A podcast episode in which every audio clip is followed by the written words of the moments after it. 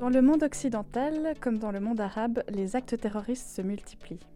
Attentats suicides, voitures piégées, fusillades, camions béliers, attaques à l'arme blanche, ces actes meurtriers sont souvent menés à des fins religieuses ou idéologiques par des hommes et des femmes engagés dans le djihad.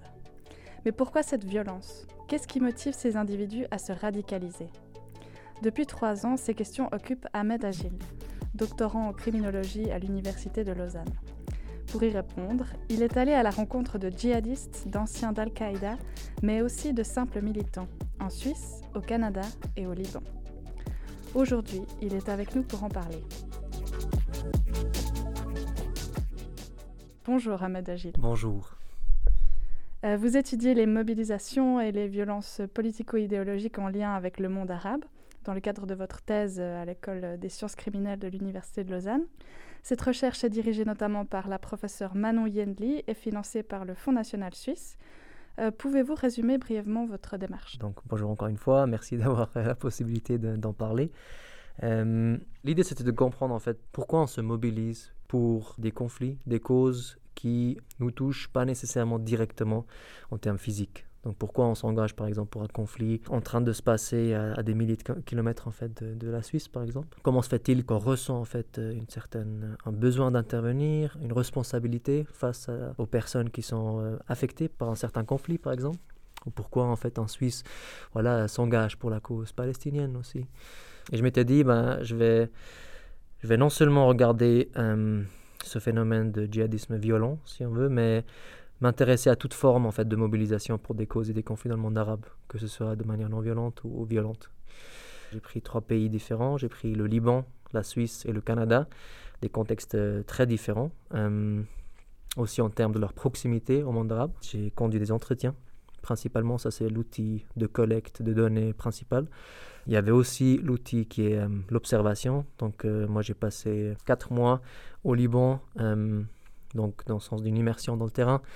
Euh, j'ai passé du temps aussi dans les villes qui étaient, très concernées en fait par euh, le phénomène euh, djihadiste dans le sens où de personnes qui étaient parties en Syrie pour rejoindre les groupuscules djihadistes. Donc ça, ça m'a permis quand même de, voilà, à côté des entretiens, quand même passer du temps puis observer en fait les dynamiques qui étaient sur place, puis un peu mieux comprendre le contexte dans lequel les personnes vivaient. un outil complémentaire, c'était l'auto-ethnographie. Et l'auto-ethnographie, c'est un outil qui est encore euh, peu utilisé, mais qui permet quand même d'avoir un processus réflexif structuré, entourant justement euh, le positionnement du chercheur, les différentes subjectivités qu'il amène lui-même. On, essaie d'aller un petit peu au-delà de la seule posture du chercheur neutre, mais on essaie de s'intéresser à la personne qui est derrière, qui elle quand même est en train, quand elle est en train de faire la recherche, elle influe, elle influe aussi sur la recherche, elle a un impact.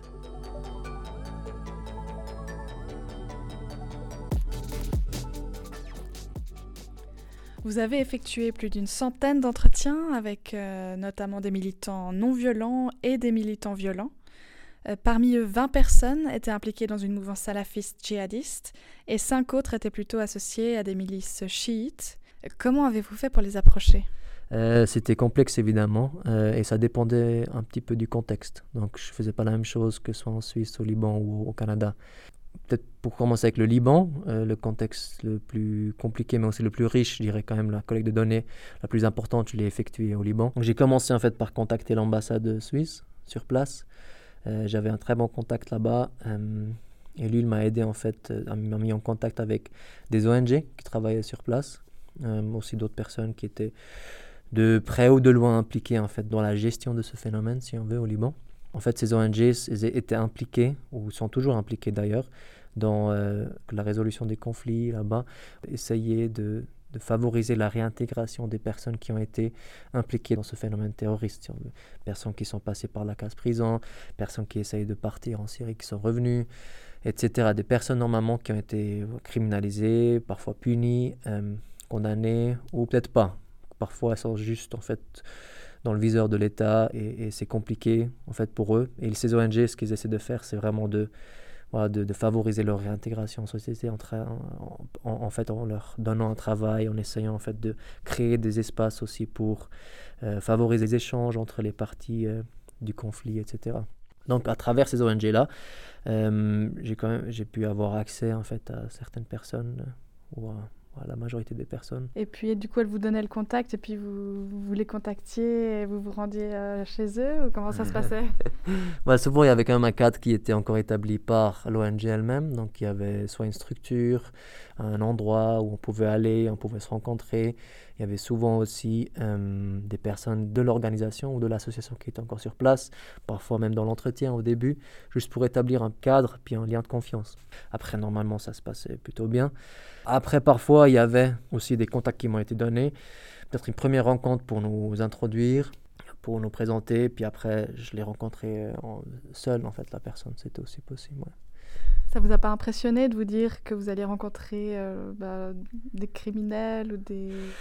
C'est un sujet que j'aborde aussi dans ma thèse, en fait, c'est, c'est le voyeurisme, parce que je me sentais voyeur parfois, parce qu'il y avait, c'est un phénomène qui, qui préoccupe le monde, on a plein d'idées par rapport à ça, c'est très médiatisé, on est tous genre, ouais, mais c'est quand même, c'est, en fait, on a érigé ces personnes quelque part, soit en héros, soit en, en- en ennemi public numéro un. Donc c'est quand même, quand on, se lance là-dedans, c'est quand même, bah, euh, oui, je vais rencontrer ces personnes-là dont on parle tout le temps.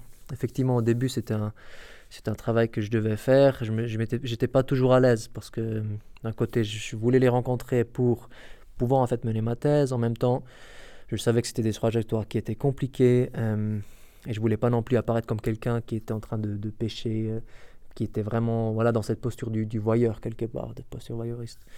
Euh, moi, ce qui m'a beaucoup aidé, c'est que c'est un concours de circonstances, mais, mais j'ai commencé ma thèse, puis après j'ai dû effectuer encore des, euh, du service civil. J'avais encore trois mois de service civil à faire. Et j'avais la chance, en fait, de pouvoir les faire dans une prison. C'était quelque chose qui était très, très précieux, en fait, de pouvoir faire ça. Mais ça m'a donc permis de faire une immersion pendant trois mois euh, dans une prison, euh, en train de justement, en fait, euh, être au contact quotidien de personnes qui, étaient, qui sont des, parfois des, personnes qui, qui ont commis des, crimes très graves. Donc, ça m'avait quand même permis de déjà en fait essayer d'être au contact en tout cas de, ce, de ces complexités du voyeurisme, d'essayer de, gérer ça et de voir comment moi j'y répondais et d'avoir en tout cas entamé un processus réflexif par rapport à ça.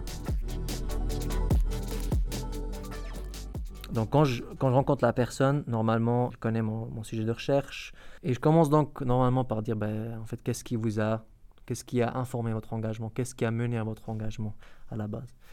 Et, normalement, les, les personnes commencent à parler très librement en fait de- des choses que eux ils ont vues comme des moments pivots dans leur engagement, des moments déclencheurs, des choses qui, voilà, ils retracent un petit peu leur engagement depuis souvent la petite enfance aussi.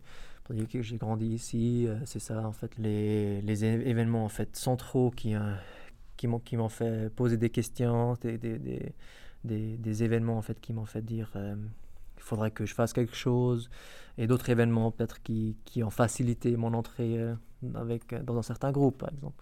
Mais en tout cas, j'aborde en termes de dimension quelles étaient les sources en fait du sentiment d'injustice.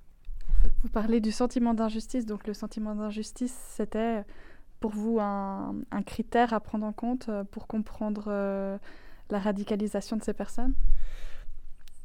Donc c'est quelque chose quand même, après c'est à plusieurs moments en fait, euh, c'est quelque chose qui, dans mes conclusions après, c'est quelque chose qui est central. Donc le phénomène, il, passe principalement autour d'un sentiment d'injustice.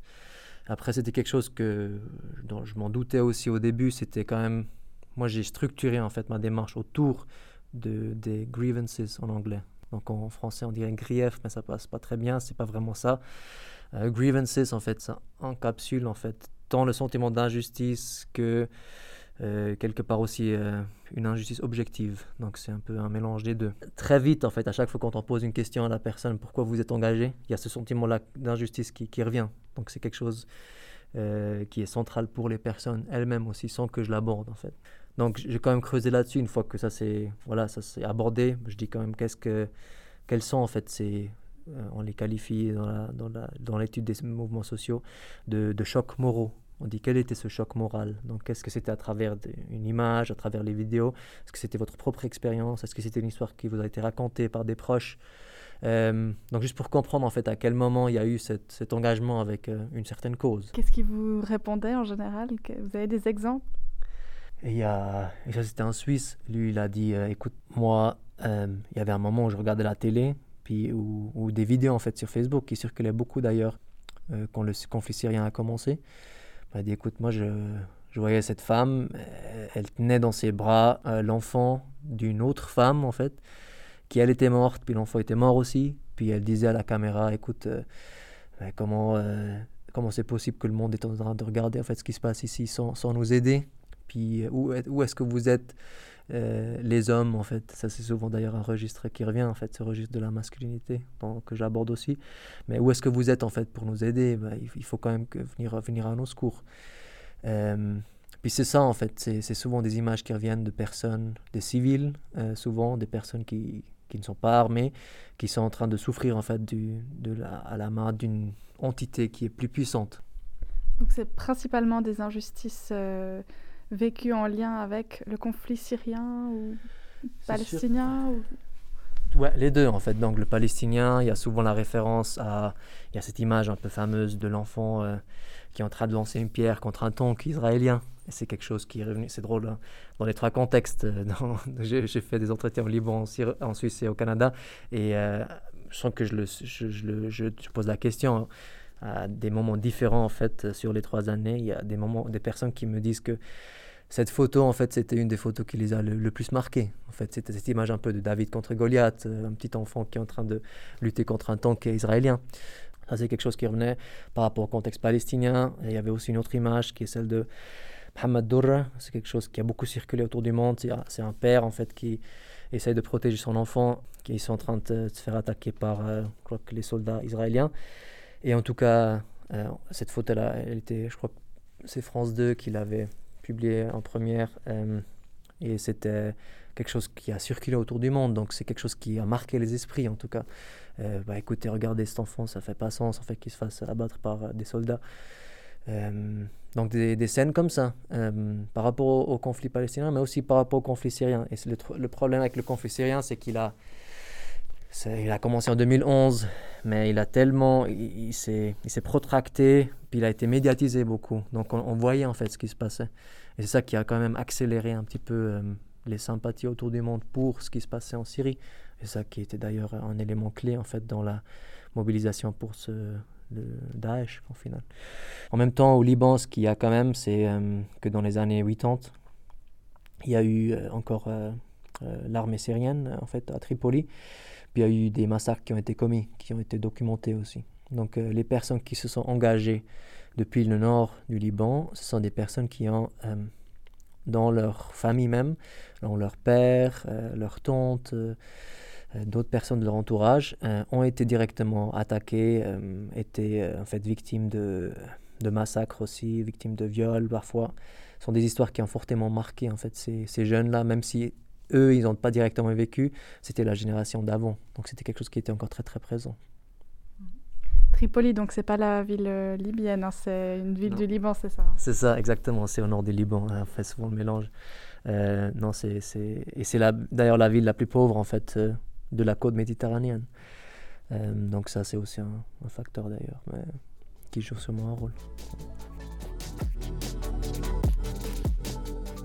Vous avez fait aussi euh, quelques expériences de bénévolat avec des réfugiés de, ce coin du monde. C'est un sujet qui vous touche depuis longtemps?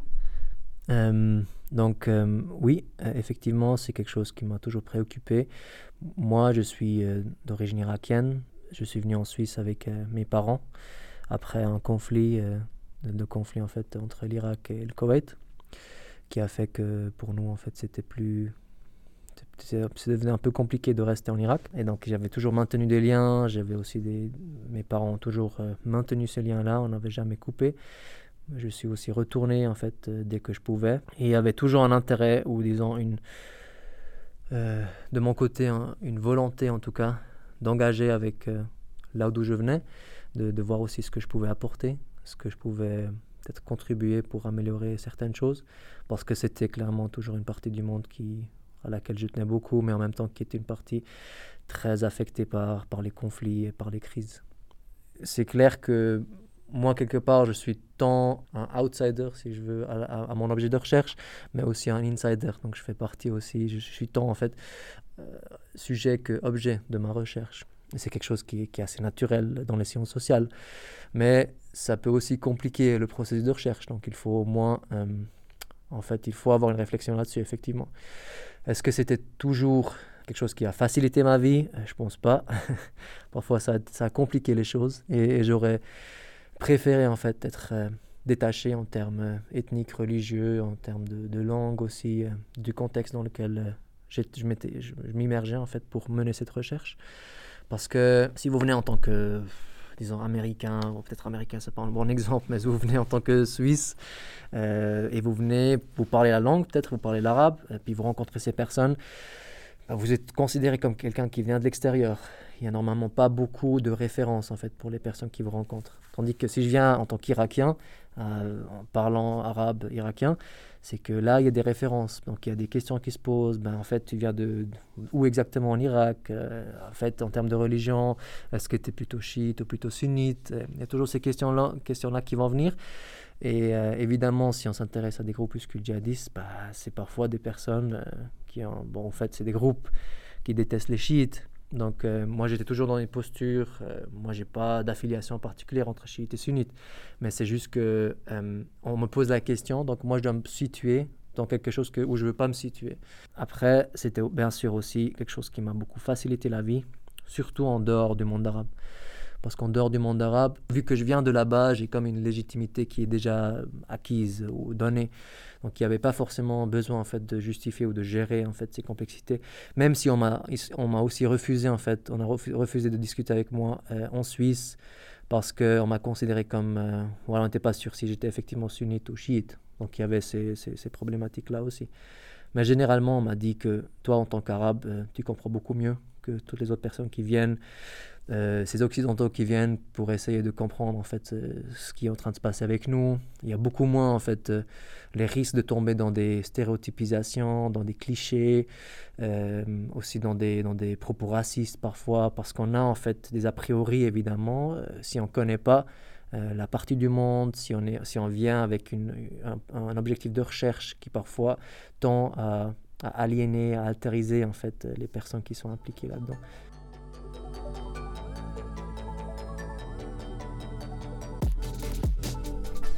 Quelle conclusion est-ce que vous tirez de, votre travail?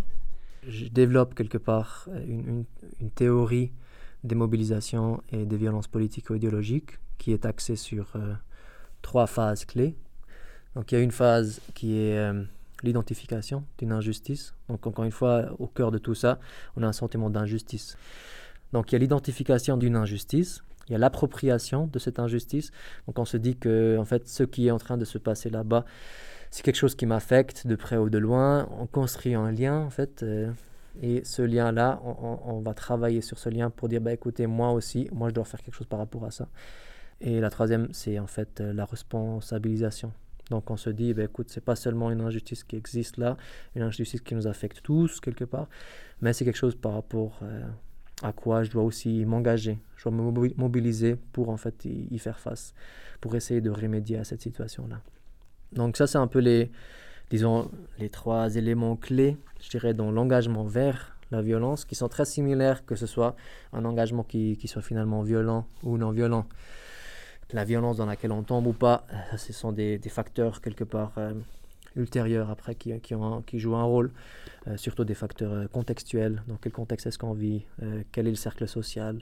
Est-ce qu'il y a des amis, par exemple, qui rejoignent un groupe, ce qui facilite tout d'un coup? Moi, je les rejoins aussi. quelles sont, en fait, quelle est la situation dans laquelle la personne se trouve à un moment donné? Quelle est aussi sa disponibilité biographique, si on veut? Est-ce qu'elle est impliquée dans un travail ou pas? Est-ce qu'elle est est-ce qu'elle est impliquée dans une structure qui est plutôt plus ou moins pro-sociale et forte? Qui la tient dans un certain, euh, dans un certain contexte. Euh, donc ça, ce sont des, des, facteurs qui après décident est-ce que la personne va plutôt tomber dans quelque chose de, violent, plutôt de, ou plutôt qu'un groupe euh, ou une forme de militantisme non violent. C'est quoi du militantisme non violent dans le cadre de la radicalisation, par exemple? Bah, La radicalisation en soi, c'est un phénomène positif. C'est quelque chose dont on a besoin dans la société il nous faut des radicaux. En fait, les radicaux sont ceux qui ont changé le cours de l'histoire pour le mieux. Ce qui est problématique, c'est quand on instrumentalise une certaine cause pour des, des intérêts personnels, idiosyncratiques. Et c'est ce que Al-Qaïda et l'État islamique font. Donc moi, normalement, que je parle de radicalisation à la violence, je parle de d'effectivement engagement dans la violence. il faut, à mon avis, toujours ramener ça en termes, garder en termes lexiques en tout cas, la notion de violence, parce que sinon ça devient très vite très large, parce que radical, euh, justement, ça, c'est pas quelque chose qu'on devrait criminaliser. Extrême, après, c'est aussi quelque chose qui est extrêmement politisé. Avec terrorisme, c'est pareil. Donc, euh, le problème, c'est qu'avec terrorisme, nous avons tous quelque chose en tête. Nous avons les attentats du Bataclan en tête, nous avons les attentats du 11 septembre en tête. Mais en termes, en termes réels, euh, en termes aussi d'infraction pénale, terrorisme, c'est extrêmement large. Donc, ça comprend l'intégralité, quelque part, si on veut, de, de sympathie ou de, d'engagement pour euh, un groupe djihadiste. Donc poster une vidéo sur Facebook, c'est aussi quelque chose qui tombe en fait sous euh, le coup d'une disposition euh, pénale antiterroriste. Au final, quelqu'un qui dit que cette personne-là euh, c'est un terroriste, bah, le fait susciter, ou suscite en tout cas, des images que nous avons tous, nous associons tous avec euh, le terrorisme, tandis que la personne, en fait, en réalité, peut être effectivement euh, quelqu'un qui nous ressemble beaucoup plus que, que, quelqu'un qui a commis un attentat. Voilà, quelqu'un qui s'est, dit, mais écoute, ça va pas du tout là-bas, ce qui se passe, moi je vais partager cette vidéo pour que le monde voie, mais voilà, cette vidéo-là, elle a la bannière de l'État islamique, que finalement, en termes d'actes, on n'est pas, on est très très éloigné d'un acte de violence, mais quand même on est quelque chose, dans quelque chose qui, qui, qui tombe en fait sous ce libellé de, du terrorisme.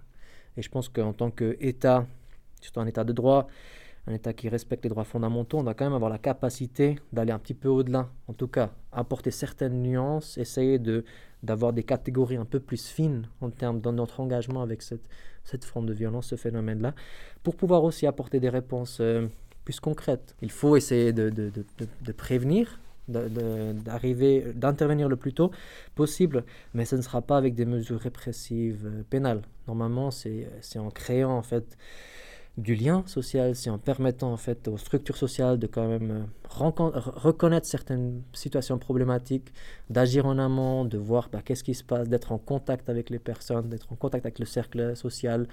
Et, c'est beaucoup plus en fait un volet euh, éducatif, socio, socio-pédagogique, pardon, euh, qu'un volet pénal répressif qui va, qui va en fait porter des résultats ou de porter Dans votre thèse, vous concluez ça?